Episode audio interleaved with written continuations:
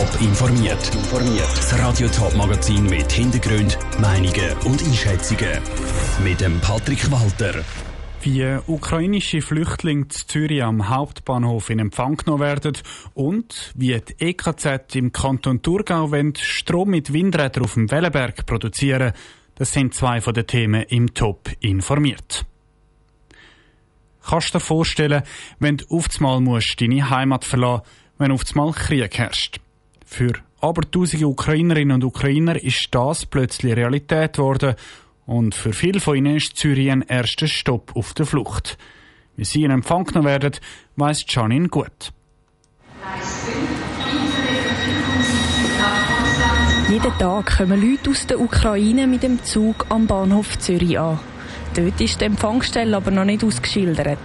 Aber dafür sind Leute vor Ort, sagt der Stadtrat Raphael Golta. Von Seite vom Bahnhof her ist die Kantonspolizei, die dort Unterstützung anbietet. Also sie wissen, wann kommen die Zug, wo wahrscheinlich Ukrainerinnen und Ukrainer drinnen sind und die nehmen sie in Empfang und fragen, wo wollen sie an, was wollen sie, wollen sie auf den nächsten Zug, wenn sie sich registrieren lassen beim Bundesasylzentrum, brauchen sie einfach eine kurze Unterbringung und die dann dort triagieren.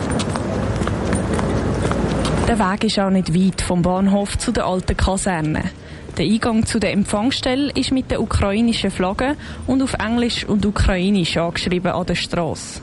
Dort kommen täglich ganze Haufen Leute an, sagt Andrea Lüberstedt vom kantonalen Sozialamt. Zuallererst kommen sie am Welcome Desk und das soll es ja auch sein. Also die Leute sollen sich willkommen geheissen fühlen und vor allem die erste Frage ist, was führt sie dahin, wie können wir sie unterstützen? Die meisten Leute haben das Anliegen, ihren Aufenthalt können sichern mit dem neuen Status S, wo ihnen Gewähr gibt, dass die Schweiz sie schützt und auch unterstützt.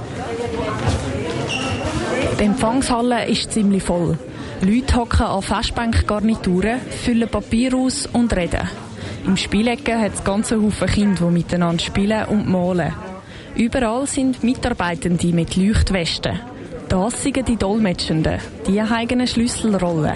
Kommen alle aus der Ukraine. Das sind Leute aus dem Leben. Das sind nicht Leute, die in Rechtsverfahren übersetzen, sondern wirklich sehr lebensnah. Dann haben wir Beratungspersonen. Das sind unsere Profis. Also wir haben eine behördliche Empfangsstelle geschaffen und wir haben auch ein Hallenmanagement, weil es gibt immer wieder besondere Fragen. So besondere Fragen können ganz unterschiedliche Sachen sein. An dem Morgen ist zum Beispiel gerade eine ältere Dame mit ihrem Hund gekommen, die die Reise nicht so gut überstanden hat. Sie hat einen Tierarzt gesucht, der Ukrainisch kann oder einen Übersetzer, der sie begleitet. Die Reportage von der Janine Gut. Die Stadt Zürich nimmt immer mehr provisorische Unterkünfte in Betrieb. Die Leute werden zum Beispiel in freien Zimmern von Altersheimen untergebracht oder in der Zürcher Saalsporthalle, wo zur Unterkunft umfunktioniert wird. Die Spitäler vom Kanton St. Gallen haben ein schlechtes Jahr hinter sich, finanziell gesprochen. Mehr als 100 Millionen Franken Minus haben die vier St. Galler Spitalregionen müssen verbuchen. Auf den ersten Blick eine riesige Summe. Zahlen ein bisschen genauer unter die Lupe genommen hat Kevin Wittmer.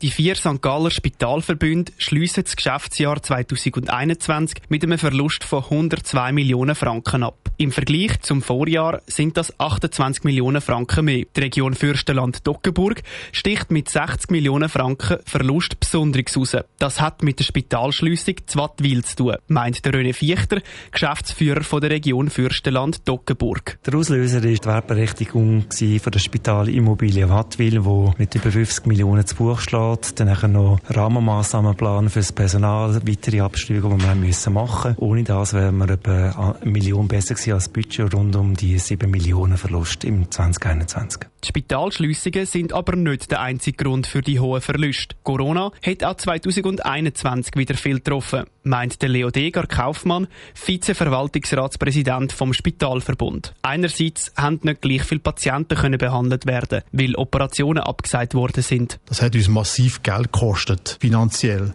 Das ist aber nur die eine Seite der Medaille. Die andere ist natürlich die ganze Organisation, dass unser Personal ausgefallen ist durch Covid. Und wir müssen organisieren den ganzen Personal. Und wie ich gesagt habe, eben der Materialanteil, der gestiegen ist und wir das Material nicht mehr bekommen haben. Also das hat uns sehr viel Geld gekostet.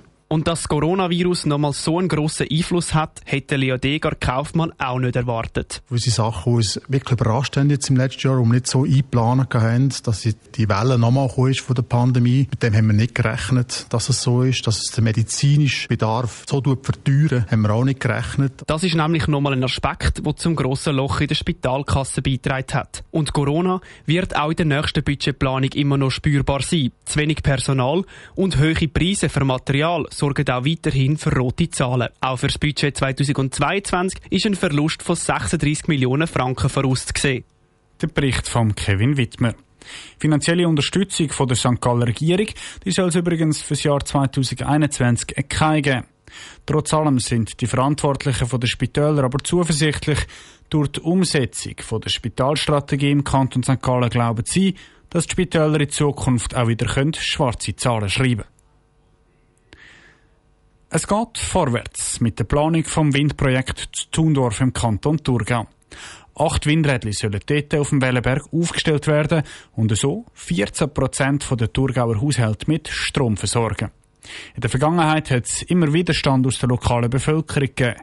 Jetzt haben die Elektrizitätswerke Zürich, wo die Windräder aufstellen wollen, zwei mögliche Varianten präsentiert. Isabel Block war dabei. Gewesen. Im letzten Oktober hat das EKZ über die Pläne informiert, das Windprojekt Thurndorf weiterzuentwickeln. Jetzt liegen zwei Varianten mit verschiedenen Platzierungen der Windräder vor. Die beiden Varianten unterscheiden sich hauptsächlich in der Platzierung der Windanlagen. Durch die Variante A wären die Wohnhäuser eventuell ein bisschen mehr vom Lärm betroffen. Die Variante B aber wirft eventuell mehr Schatten.